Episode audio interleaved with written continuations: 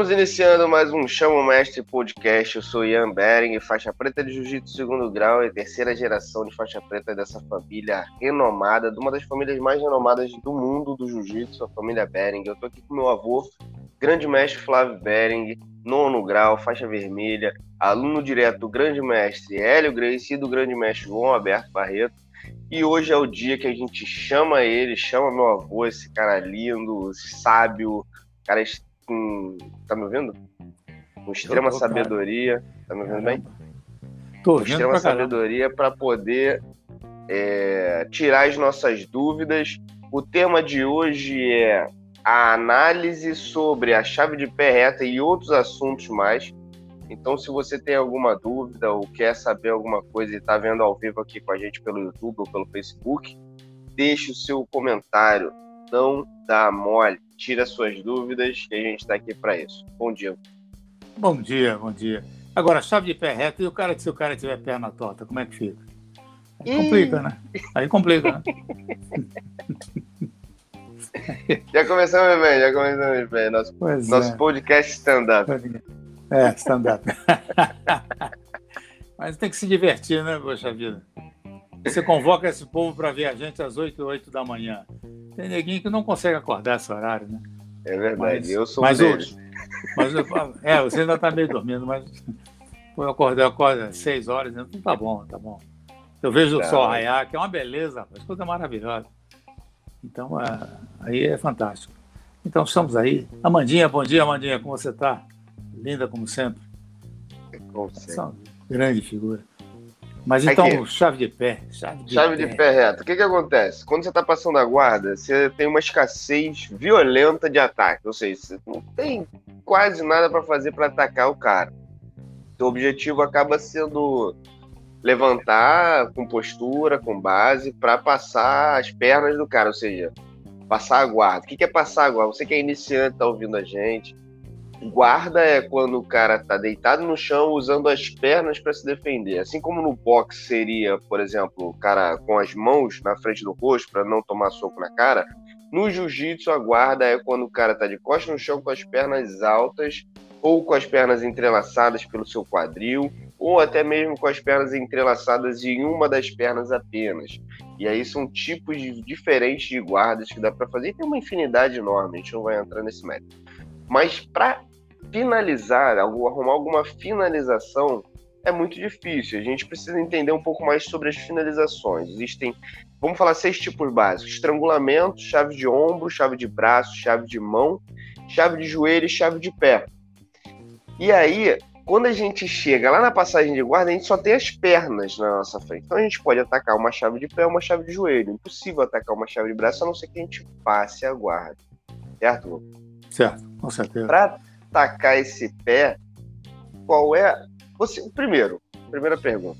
Você acha que é o ideal atacar um pé da passagem de quarto? Você faria isso?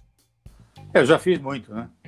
Já fiz muito. Quer dizer, existia uma, uma clássica passagem, não passagem, mas um ataque de pé, que era muito interessante, direto. Quer dizer, era, era você levanta, prende um, um pé debaixo do, do, do braço e entra com o joelho no meio das pernas, senta lateralmente, coloca o pé no quadril e você aí faz a chave de pé. Aquela chave de pé direta. Então, a, a, essa era a clássica. Eu gostava muito de fazer isso porque eu fazia com muita velocidade e, dava quase sempre certo. Agora, a, você tem que levar em consideração o seguinte: para você chegar na chave de pé, existem alguns caminhos. Né? E o principal caminho é o seguinte: se você vai ficar de pé, primeiro você precisa aprender a ficar de pé. Você precisa aprender a ter o equilíbrio e saber quais são os, os recursos que você pode dispor para ficar de pé. Não é somente ficar de pé. Porque se você ficar de pé com, as, com um camarada com as pernas trançadas nas suas costas, você aí tem um, uma sobrecarga na coluna vertebral, na lombar, brutal. Desde que você seja muito forte, você vai passar por cima disso, mas um dia você vai, vai quando você pensar no passado, e caramba, não devia ter feito isso. Enfim, então a, a para ficar de pé já é o primeiro, o primeiro caminho. Existe uma, uma, também uma outra posição clássica que eu fazia muito no passado, uh, que era o seguinte: se você ficasse de pé com, com a devida, devida pujança física principalmente das pernas, os músculos da perna, das pernas, então o que você faria? A pessoa vem com a perna trançada. Você faz uma questão, uma, uma postura, vai empurrar o joelho. Quando empurra o joelho, um joelho vai ceder, a outra, a outra, a outra perna é que tende a ficar no quadril, essa perna possivelmente seja o alvo de uma chave de pé. Enfim, então você tem uma série de alternativas e a chave de pé é interessante. E eu vejo que hoje em dia as pessoas estão aplicando bastante. Agora, é importante relembrar um detalhe que nós falamos outro dia, que é relacionado com a, a, a posição da chave de pé. Quando você coloca as costas no chão para dar uma chave de pé, você não tem expansão do corpo. Consequentemente, quase que é nula a possibilidade de fazer uma chave de pé. Se você está pegando o pé direito da pessoa, portanto, debaixo do teu braço esquerdo, tá?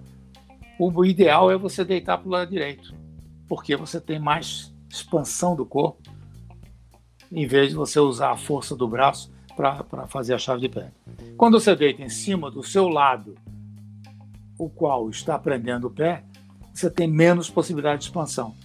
Você tem uma certa limitação. Então, consequentemente, esses aspectos são importantes. Agora, como, como existem regras na competição que estabelecem certos, certos limites e imposições, então você tem que praticar de acordo com a regra. Agora, a chave de pé é efetivamente um negócio bastante interessante e eficaz. O, o, o problema da chave de pé e da chave de joelho, mas a chave de joelho é pior ainda. Porque a chave de joelho, quando você está quente no, no calor da, da, da, competição, da luta, ou que seja, do próprio treinamento, você vai bater de frente com. Você não sente de imediato a pressão no joelho. Quando você sente, já é tarde. Aí fica uma lesão aí caminhando para o resto da vida, te, te aborrecendo a cabeça. Agora, a, a, a questão da, da, por exemplo, a chave de calcanhar, que na realidade é um de tornozelo, né? Essa chave de calcanhar, a, o, o, o dado mais importante dela não é você virar de lado, mas é você expandir seu corpo para trás. Você faz a, a, a, extensão da articulação do tornozelo e, consequentemente, é muito mais, é muito mais forte e muito mais consistente. Mas como todos nós temos a tendência natural de querer escapar de uma, de uma chave de pé ou uma chave de joelho, esse é o dado mais crítico. Você pode ficar, uh, ter uma contusão muito séria na tentativa de escapar. Eu mesmo já fiz isso. Fiz isso uma, umas duas vezes, sendo que na segunda vez eu desisti definitivamente. Não vou escapar de chave de pé ou chave de joelho, tentando rodar, tentando puxar o pé nem nada. Porque na hora, no calor da luta, você até nem sente quase nada. Mas depois você começa a sentir, o dia que você sente já é tarde. Aí haja ortopedia para resolver o assunto. E falando nesse. abordando esse tema com esse ponto de vista, vô, existe uma situação muito interessante na, no cenário estratégico de quando você, por exemplo, é mais velho e está treinando com alguém mais novo, mais jovem. O ideal é que você, ao trocar chaves de pé, porque quando você dá uma chave de pé, você entrega o seu pé para uma chave também. Então você tem que tomar muito cuidado para não tomar um contragolpe no teu pé. Mas caso aconteça, por exemplo, se eu estiver treinando com algum aluno meu mais novo e o, ao atacar o pé, eu der um mole, o cara atacar o meu pé também, dependendo da situação, eu prefiro parar antes. Porque vai sofrer mais quem tem menos flexibilidade no pé. E normalmente quem tem menos flexibilidade no pé? Quem está mais velho já. É, isso, isso com certeza, com certeza. E aí a, e a, e a questão é a troca de chave de pé prevalecerá sempre aquele que tiver com mais precisão e mais, e mais segurança na posição, encaixando o, a, a, chave com mais precisão. Isso, isso vai prevalecer. Agora, se o meu oponente tem muita flexibilidade, aí eu vou despender um esforço enorme na tentativa de fazer com que ele sinta alguma coisa. Por isso que aquela chave de pé, chamada botinha, né? quando você passa o seu antebraço né, debaixo da, da, da, perna dele, no, não é na panturrilha, é no tendão. E se você passar na panturrilha, você aperta a panturrilha, você voa muito forte, num dado momento ele sente dor. Mas no, no tendão é de, de, alta sensibilidade, portanto, você, consequentemente, a pessoa às vezes sente a, a dor e sente e vai bater, pedindo para parar, a, a, com a pressão no, no, no, tendão. Então, essa é uma posição. E depois, mesmo que a, o seu oponente seja flexível, o pé dele tem um limite de flexibilidade. Tá? Então, é que nem mão de vaca, que você adora mão de vaca. Eu tenho um aluno faixa preta aqui em São Paulo, que a mão dele, assim, encosta aqui embaixo. Então, você quer dar mão de vaca nele, ele dá um sorriso para você. Então, enfim, então coisas desse tipo, dependendo do grau de flexibilidade do seu oponente, será mais fácil ou menos. Tá? Agora, se você fizer justo, haverá um momento de limite e, consequentemente, você vai fazê-lo sentir. Agora, deixa eu dizer uma coisa aqui importante para o pessoal Diga. que está nos ouvindo aqui, que é o seguinte. Vamos fazer uma analogia de tudo isso aí. Tá? Quer dizer, nós estamos, você está dentro de uma guarda. O que seria a guarda? A guarda seria a proteção de quem está embaixo. Tá? Agora, a guarda também é uma, é uma posição ofensiva. Ela pode resultar em várias coisas. Pode uma inversão, que seria a raspagem, pode finalizações como chave de braços e, e, e estrangulamentos. Tá? Quer dizer, então, é, é, é bastante ofensivo. Então, quando você está numa situação dessa, você está numa situação com mais dificuldade de ação do que quem está embaixo. Então, todos os seus movimentos têm que ser precisos. Porque uma, uma tentativa de chave de peça vai trazer o cheiro para cima de você. Consequentemente, você vai passar a ter uma, uma, uma, uma dificuldade maior para contornar aquela, aquele erro que você cometeu. Porque também há um detalhe que a gente tem que levar em consideração. Sabe? Quando você luta, quando você compete, quando você faz treinamento, você tem que levar em consideração o seguinte: o, o alvo e o seu pensamento deve estar voltado para você, no que você é capaz e no que você é capaz é, no sentido de superação. Porque você não adianta você ficar avaliando o adversário. Esse cara é muito bom, esse cara não sei. Não, eu quero ser bom, eu quero ser melhor. Assim é a vida. Né? Na vida é a mesma coisa. Se você ficar olhando ao redor e ficar se comparando com terceiros, você acaba é, é, tendo decepções e frustrações. Então, a questão, a, a chá de pé é extremamente complexa. Exige o quê? Muita concentração e muita precisão na execução da chave. Existem pessoas que são especializadas. Eu já vi recentemente aqui na internet mesmo, pessoa que joga no chão já vem enrolando a perna, já vem fazendo chave de pé. Que isso é, inclusive, uma, uma prática do sambo, né? que se faz com muita precisão. Os caras são excepcionalmente bons para fazer chave de pé. E, a, a, a, consequentemente, ela exige de você, acima de tudo, total precisão. Agora, sempre faça dentro do seu, do seu trabalho dentro da sua visão, uma analogia com a sua vida. Quer dizer, sabe, o que que isso contribui para mim no que diz respeito à prática esportiva e na vida privada? Que referências eu tenho? O que, que, que lição eu posso tirar de tudo isso? Quer dizer, a, a questão é, é esse, esse é o benefício maior que você tem ao praticar o jiu-jitsu. Perfeito, excelente, amor. E uma outra questão aqui. Já, eu quero só saber o seguinte: qual o dia que você vai dizer para mim? Não, não gostei do que você falou. É, pá, pá, corrige. Você disse todo você Pô, disse sempre excelente. Nas internas a gente de vez em quando dá uma.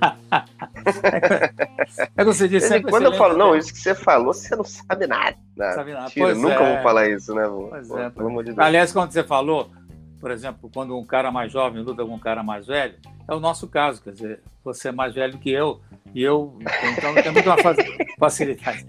Sabe que falando sobre isso, vou até mudar de assunto agora. Ontem eu tava no, no, club, no Clubhouse lá, e aí os caras falaram, não, porque eu tenho 50 anos e fui no médico, o médico ficou impressionado. Falou, nossa, você parece ter 30, tão jovem, o corpo tão bem, não sei o que, as artérias. Aí o outro falou, não, eu também. Eu falei, cara, eu não sei o que eu tô fazendo de errado.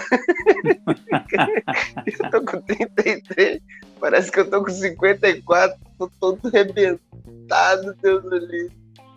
Bom, voltando aqui para a chave de pé, o problema grande da chave de pé é quando você ataca na passagem de guarda, você pode acabar cedendo também uma subida do cara.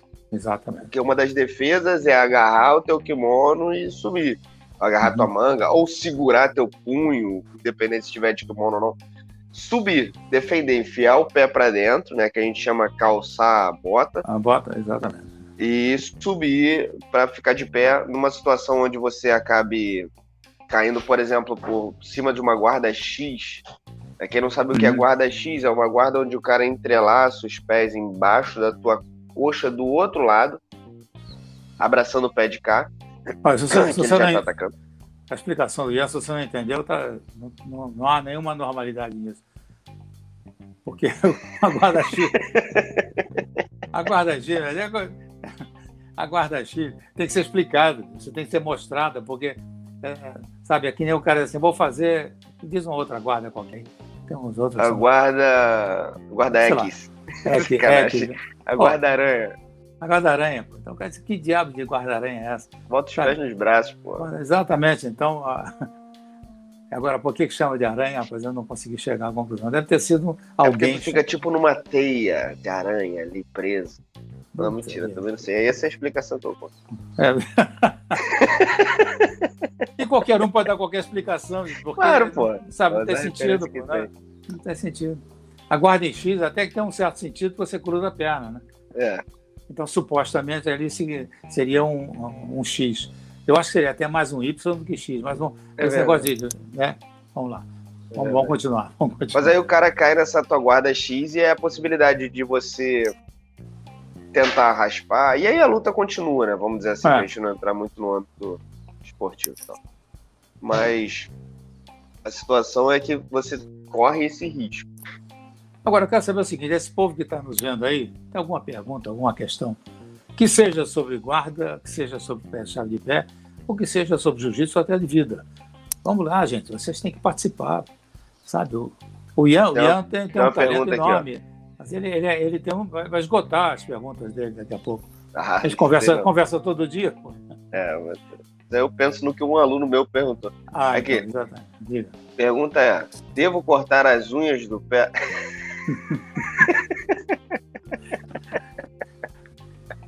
Olha, eu já vi, eu já vi gente abrir buraco, rasgo na, na, no seu oponente por, por unha grande e unha do pé, que é uma, uma, uma unha maldita. já vi isso, quer dizer, então a gente tem que cortar sim, cortar rentinha e ainda lixar para não deixar nenhuma aresta, nenhuma ponta. Até porque isso é higiene, né? Pelo amor de Deus. Pelo amor de Deus, tem que cortar do pé e da mão, né? E é, lavar exatamente. o kimono. Isso. Ah, vô, olha só. Outro ah. dia eu tava dando aula para um, pro meu grupo de crianças. E aí entrou um aluno novo. Só que o garoto chegou com o pé podre. E o Ixi, pé podre, pé sujo, imundo. Você já vivenciou essas experiências, provavelmente. Como é que você Agora, lida com isso? Manda, manda pro banheiro lavar. Era o que o Sensei Meiji fazia. Você chegava aqui, né, sabe? O cara vinha, às vezes, vinha da, da praia, né? Aí dava aquela corrida, chegava, que a academia em, Nova, em Ipanema, né? Aí o cara chegava lá e disse, vai tomar banho. Porque é, uma, é necessário, a higiene é indispensável. Você está lidando com outras pessoas, e é corpo a corpo. Esse contato pode ter contaminação sobre vários aspectos. Agora, o pé sujo é, é, é um desrespeito total ao ambiente, às pessoas, ao professor e tudo mais. Então, bota para lavar o pé imediatamente. Mas lava, lava mesmo. Aí tem que ter lá no banheiro um local para lavar e, e, e, com uma escovinha que é para esfregar. Porque às vezes é, é craca mesmo, tá? Tá, o negócio está, sabe, está incrustado ali. A gente que é pessoa que anda descalça e pode, pode ocorrer. E agora, a, a, é preciso ter cuidado com essa higiene, é fundamental, fundamental. Tanto que, por exemplo, hoje está se usando muito, em função do, do Covid, está se usando muito e você tem um tapete é um tapete que você coloca né, produto químico, de maneira que você possa, possa fazer uma higiene antes de entrar. Isso já há muitos anos, tem um aluno meu, faixa preta, lá em, em Montana, nos Estados Unidos, há muitos anos que ele faz isso. Ele tem sempre tem vários tapetes assim ao longo do, do, do dojo, de maneira que a pessoa, se tivesse que sair, vai ao banheiro, sabe? Ao voltar, tem que pisar nesse tapete, porque traz contaminação externa. E como o jiu-jitsu tem muita coisa de, de solo, né? muita não, grande parte no solo, quando se trata de esporte. Então você vai botar o rosto, botar a cabeça, e é um ambiente que pode. Então, higiene é fundamental. E tem que parar. Então, espera, peraí, não. Com o pé sujo não dá para entrar. Não, mas pô, eu não sei. Vai lavar o pé, tem que dar uma chance aqui, senão vai voltar para casa. Perfeito. Aqui, olha, olha o exemplo. O mestre Serginho da Maré tá falando pra gente aqui. Eu quase perdi a perna com uma infecção da unha do dedão do, raspa, do rapaz. É, Ele deu um chute na canela do mestre Serginho e abriu um rasgo. Imagina, quase perdeu a perna. Mas é, é isso mesmo. A contaminação é, é impressionante. Impressionante. O Marcelo, o Marcelo teve, o Marcelo Bem, teve uma vez um, um, um, negócio sério na perna, que teve que fazer raspagem na, na, na, na, canela, em função disso também, quer dizer, contaminação de, de, de, de tatame. Quer dizer, vem, vem, o pessoal vem, ainda mais no Rio, né? O cara vem da praia e acha que está na, sabe? Vem, vem, vem, vem suado, vem com água do mar, e é uma água contaminada em geral, vem com água do mar, uma série de coisas, e geralmente vem unha grande e, e, e, da mão e dos pés. Ah, vem, meu cara. Aí, tá, ainda bem que o Serginho conseguiu se livrar disso, porque é um abacaxi, meu velho. É um cuidado que você tem que ter. É, disse que até hoje tem um buraco na canela. É, exatamente. E depois tem o seguinte, tem muita gente que não, que, que, que se, se incomoda quando você é, exige higiene. Ah, mas eu tô limpo, eu tomei banho em casa. Meu cara, não tá. Se tivesse, sabe? Então é um negócio desagradável e que vai constranger os demais. Você não pode estar satisfazendo a vaidade de uma pessoa, sabe, para em detrimento dos demais. É um respeito ao ambiente que exige, acima de tudo, higiene. Higiene mental, higiene corporal, sabe? higiene espiritual. Perfeito. Uma pergunta. Ah, Danax Breaks. Em que faixa o aluno deve ser introduzido às chaves de pé?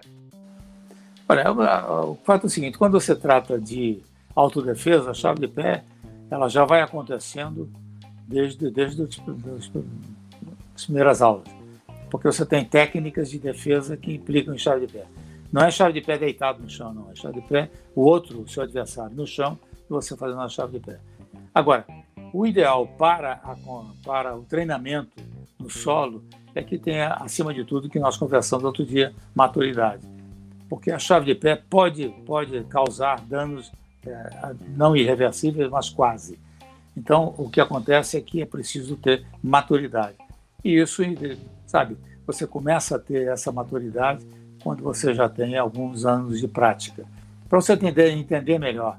Agora, você não pode deixar porque você dá uma aula coletiva, você tem 20 alunos na sua sala, aí chega um aluno novo, você está dando uma aula de chave de pé. Por quê? Porque os outros que estão lá estão sendo contemplados porque tem, tem tempo de, de treinamento.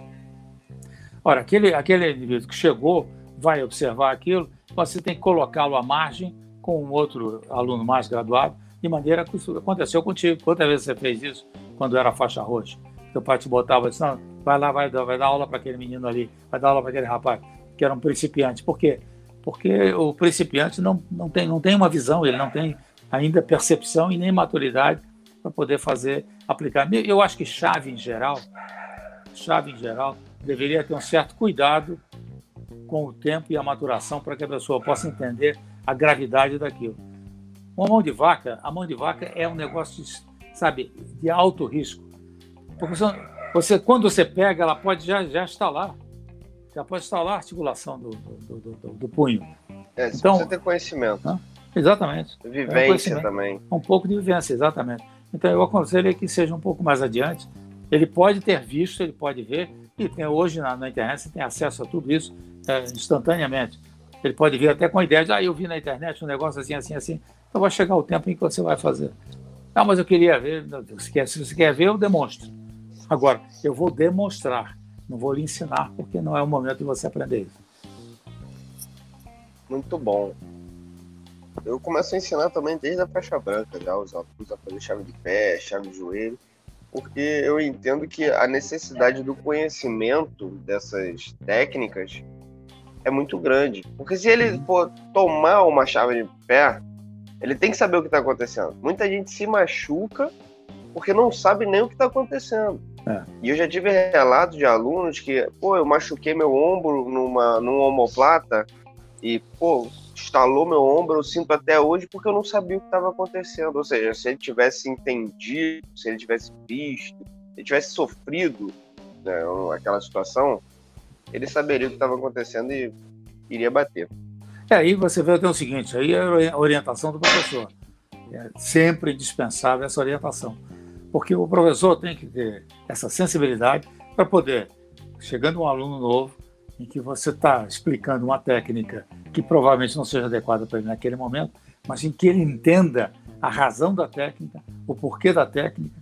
Quando você faz uma explicação ampla, dizer, sabe, princípio, meio e fim, para que todos possam entender, inclusive o aluno principiante, de maneira que ele possa entender a razão pela qual se faz e quais são as consequências. Porque aí ele pode, quando ele for é, já, já iniciado naquele processo, ele já vai ter um entendimento básico que é exatamente as consequências e as possibilidades. Então, isso é essencial. Por isso, é a exigência de um bom professor. Por isso que quando você sabe, e todo mundo aí que está conosco sabe, quem não sabe fica sabendo, é que o para ser faixa preta na, na, na, minha associação, no mundo inteiro, tem que passar por um exame rigoroso em que ele demonstra que é um pedagogo e sabe ensinar e o porquê que ele ensina e quais são a, qual é a ordem de ensino que ele tem, para que ele possa ser um faixa preta. Caso contrário, ele vai ficar esperando até o dia que ele tiver maturidade e capacidade de ensinar e não de mostrar. Ou seja, vai morrer faixa marrom. Ah, vai, vai, vai mesmo. Já tem gente aí que ficou. Aqui uma pergunta, vô. Vai. Do Luiz Carlos. Mas, Flávio, quando o senhor treinava no início da caminhada no jiu-jitsu, quantos e quais eram os tipos de guarda? Hoje temos muitas variações. Olha, o, o, o Luiz Carlos, o caso é o seguinte: as guardas eram quase exatamente aquelas que existem hoje em dia. O que ocorre é que não tinha nome. Guarda era guarda. Sabe? Então, a, a, as pessoas mais flexíveis faziam guardas em que a flexibilidade era, se impõe. Sabe, esse negócio de enrolar a perna, de fazer, sabe, tudo isso sempre se fez. Não é mistério, isso não é novidade, não é nada. Apenas é que não se dava nome. Depois isso aí começou a ser classificado com nomes a partir do momento em que alguém acha que inventou aquilo. Tem várias pessoas que se intitulam inventores de coisas que sempre existiram. Okay? O que houve foi um desdobramento. Como as competições tiveram uma ênfase muito grande, consequentemente, o desdobramento de técnicas passou a ser uma, a, o ponto mais evidente de toda a história. Por quê? Porque você começa a fazer um movimento você tem que ter uma forma de neutralizar aquilo se alguém vai lhe fazer. Então você começa a desenvolver variações dentro do mesmo tema. Agora, o tema é o mesmo. Quando você fala em chave de pé, uma chave de pé reta, é uma chave de pé reta. Agora, tem tantas variáveis que podem ocorrer no decorrer do movimento em que você vai aplicar ou vai tentar escapar dela, que aí ela é, é, é exatamente isso é resultado de quê? da intensidade da frequência de competições.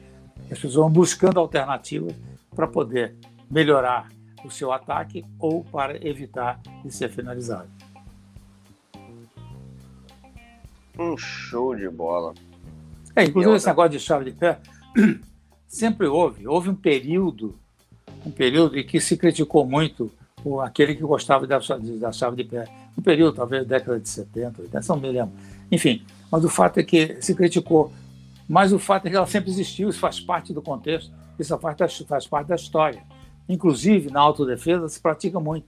Dependendo a, da, da, do trabalho que você faça, com que público você faça, sabe? você tem muita utilidade, muita utilidade de conhecimento de domínio de pernas, que é o caso principalmente das forças policiais. Para você poder neutralizar a pessoa que está no chão pelas pernas, muito mais às vezes do que pelo, pelos braços porque com, com, as pernas você não permite que ele se movimente. E, consequentemente, fica mais fácil para você dominar, controlar e, e, concluir o seu trabalho. Aqui, vou te fazer uma pergunta que veio agora. Vai. O, eu, eu, no conteúdo programático de adulto, a chave de pé entra desde a faixa branca. Uhum. Chave de pé, chave de perna. O cara aprende, o cara entende ali o que existe, vai amadurecendo, vai maturando aquelas situações ali ele tem muito mais coisa para aprender do que só uma chave, né? do que aplicar chave. Ele precisa aprender jiu-jitsu primeiro, antes de aplicar chave. Mas ele consegue ver que aquilo ali existe como uma arma e talvez ele vá poder usar no. Mas para criança não entra nem no conteúdo programático. Com certeza. Com chave certeza. de pé, chave de joelho, chave de tornozelo, mão de vaca. com muito cuidado, dependendo da idade, já começa até a dar uma passada, mas com a mentalidade de muito cuidado, porque. E por que mão de vaca é um perigo tão grande? Porque talvez você não perceba, mas o teu punho é uma das partes mais frágeis de conexões ósseas que tem no uhum. teu corpo. É muito, é, é muito detalhezinho e muito frágil. Você consegue dar um porradão, um soco forte com a mão sem quebrar o punho. Mas tu tem que estar tá com a mão dura, encaixada, tem que pegar no lugar certo. Se tu der um murro na parede, vai quebrar o punho. É. Vai quebrar a mão. Então o punho é muito frágil. Por isso que quando tu dá uma dobradinha aqui e vapo, a chance de quebrar é muito grande. Por isso que mão é. de vaca e é muito é rápido, né? criminalizada, né? né? É, e é muito rápido, porque a mão de vaca ela, ela vem da autodefesa, que é uma forma de domínio, controle e finalização muito rápida. E é de tal sensibilidade que a pessoa, a pessoa se você pega a mão de vaca para conter uma pessoa, ela, ela, ela, ela para imediatamente, porque a dor é brutal, então é um ponto extremamente sensível. Então, a, agora, o limite disso, você só sabe quando, quando, quando instala. Esse é é o grande problema da mão de vaca. Quando você está competindo, então, você envolve uma mão e de repente você pegou. Se a pessoa tenta escapar, ela pode, ela pode, própria pode contundir-se. E a contusão é muito séria, muito séria. Eu, uma vez, num pronto-socorro, levando uma pessoa, há muitos anos atrás, não, era, não, não foi uma pessoa do jiu-jitsu, mas uma pessoa, eu vi um sujeito estava do lado, numa maca do lado, sendo engessado com, com o punho quebrado. Então, o que acontece é o seguinte: é um negócio, um negócio impressionante. As radiografias, o negócio todo que eu olhei, é impressionante. Então, e é tão rápido.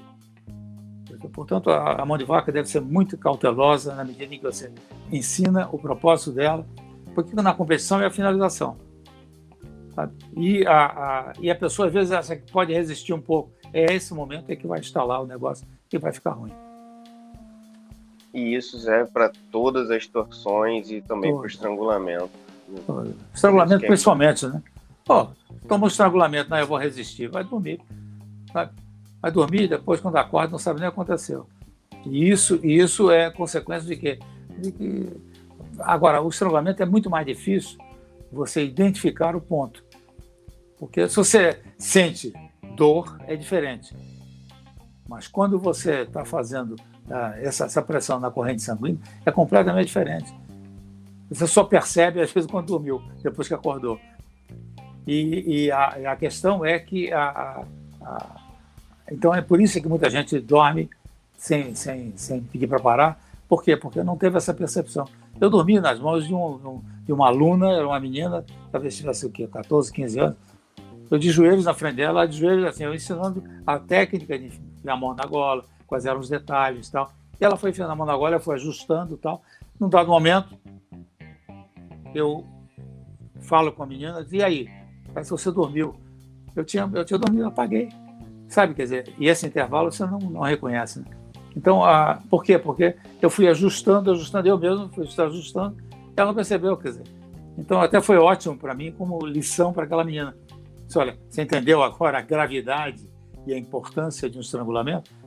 Se você fizer isso numa pessoa indevidamente, você pode ter consequências sérias. Então, sabe, do estrangulamento, inclusive, no dia que você se der continuidade ao seu trabalho e se for treinar, é, você for praticar esportivamente, lembre-se, pegou no pescoço, sentiu alguma coisa, para, pede para parar. Não vai adiante que você vai apagar. Eu nunca dormi. Eu dormi algumas vezes. Mas sempre aquele negócio, pescoço né? grande, é, tinha um pescoço grande, aquele negócio, ah, você resiste, resiste. Não existe nada. Aqui, vou te falar. Olha. O dormir, botar pra. Eu já dormi várias vezes, tô brincando aqui. o botar pra dormir é educativo também, né?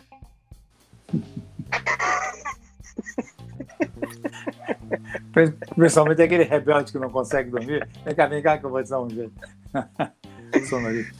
eu botar então, o risoto pra dormir é educativo também.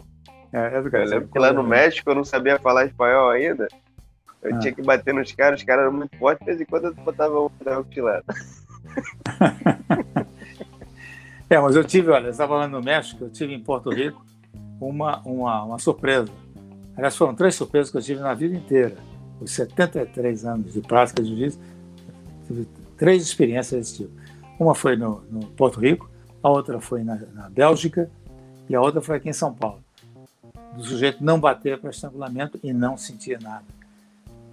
Estrangulamento bem dado, muito aplicado. Tá? Era, um, era um porto-riquenho, tinha a mão na gola, ele disse, ah, eu não sinto. Eu disse, vem cá, vem cá.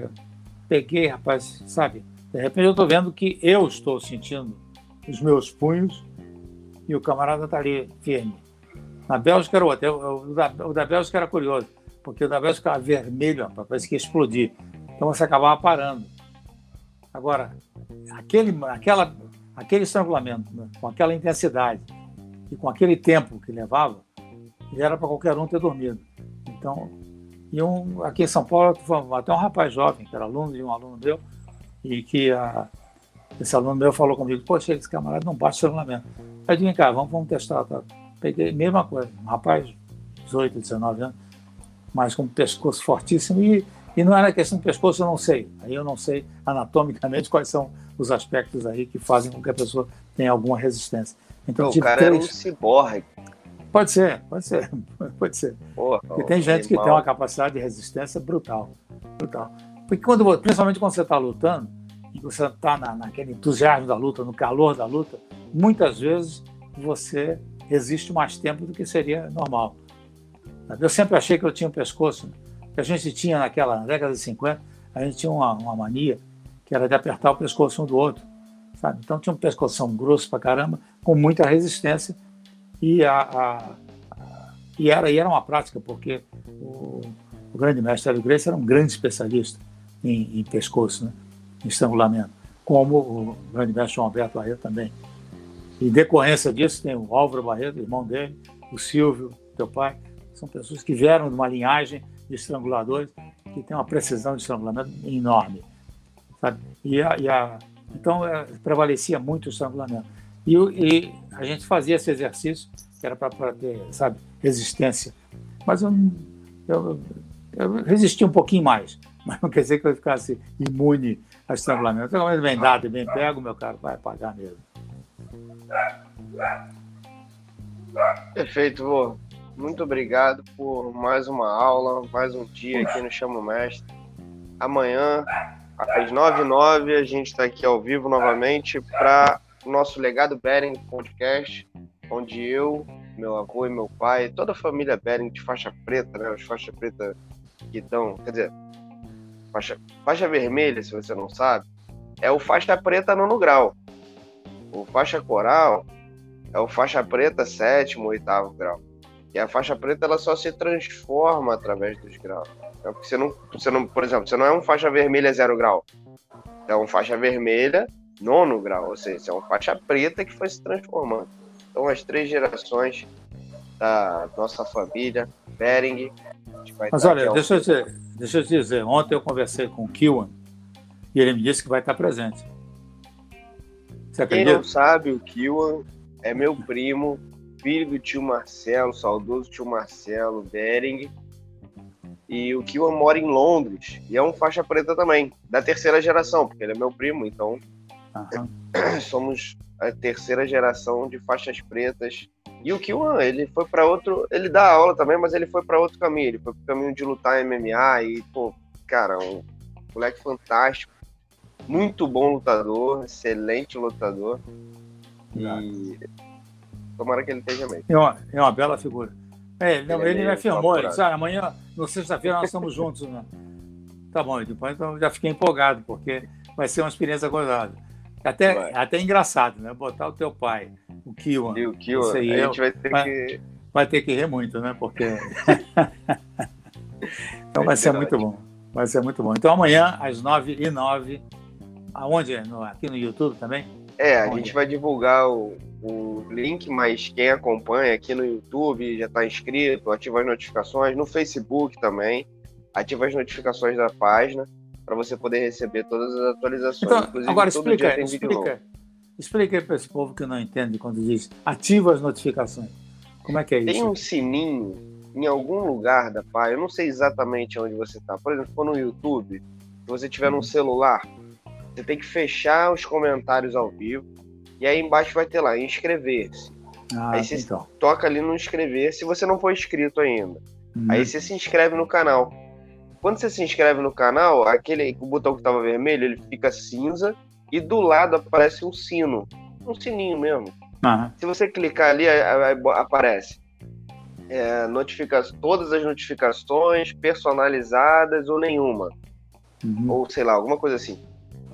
Aí você vai lá e ativa todas as notificações, por exemplo. Tem algumas pessoas que eu sigo que eu ativo todas as notificações. Eu quero saber o que aquele cara publicou.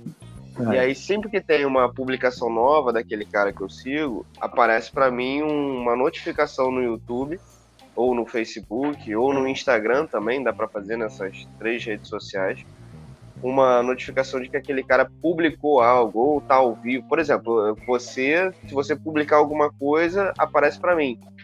Entendeu? Uhum. Eu te sigo e tenho as notificações ativadas do Facebook, do Instagram e do YouTube. Entendeu? Então... Perfeito, perfeito. Não, isso é importante para o povo saber, porque tem muita gente que, que não sabe exatamente o que significa essa, essa tecnologia, esse linguajar próprio aí da internet. Mas é importante. Então, o que é mais importante é que esteja presente amanhã. Já é mais tarde, para aquele que gosta de dormir um pouquinho mais. E a, aqui em São Paulo vai ter lockout total no sábado. Né? Pois então, é. É, então, agora, amanhã aproveita aí um pouquinho, acorda mais cedo e, e esteja presente. Vai ser divertido e muito proveitoso. Obrigado a todos que nos assistiram ao vivo e a você que talvez esteja nos assistindo o gravado. E se você quiser saber também, a gente vai estar com esse áudio daqui no podcast Fala Bering, que está no Spotify e mais sete outras plataformas de áudio. Tamo junto, um forte abraço. Só respondendo aqui, o Luiz Carlos perguntou, mestre Flávio, você já treinou com o grande mestre Hélio Grace? Muitas vezes. Muitas vezes. Muitas vezes. E olha, eu treinei numa época em que eu tinha 16, 15, 16, 14 anos Treinei, treinei, até mais, até um pouco mais. E uh, treinava, treinava, porque ele volta e meia chamava. Né? Vem cá, vem cá, vem, vem comigo aqui. Aí entrava lá no, no, dojo e a gente fazia um, um rola, é, um rola gostoso, gostoso, muito gostoso. E, e era sempre uma coisa para mim, um garoto de 16, 17 anos, olhar para aquela pessoa mais velha do que eu, eu ficava sempre naquelas assim, de cara, a, a, como é que esse cara consegue me sambar dessa maneira, sendo eu um cara forte pra caramba e ele magrinho e tal, em relação ao meu, a minha força, meu peso.